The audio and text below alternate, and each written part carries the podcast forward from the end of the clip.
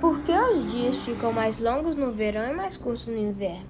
Os dias ao longo do ano parecem ter duração diferente. Você já notou isso?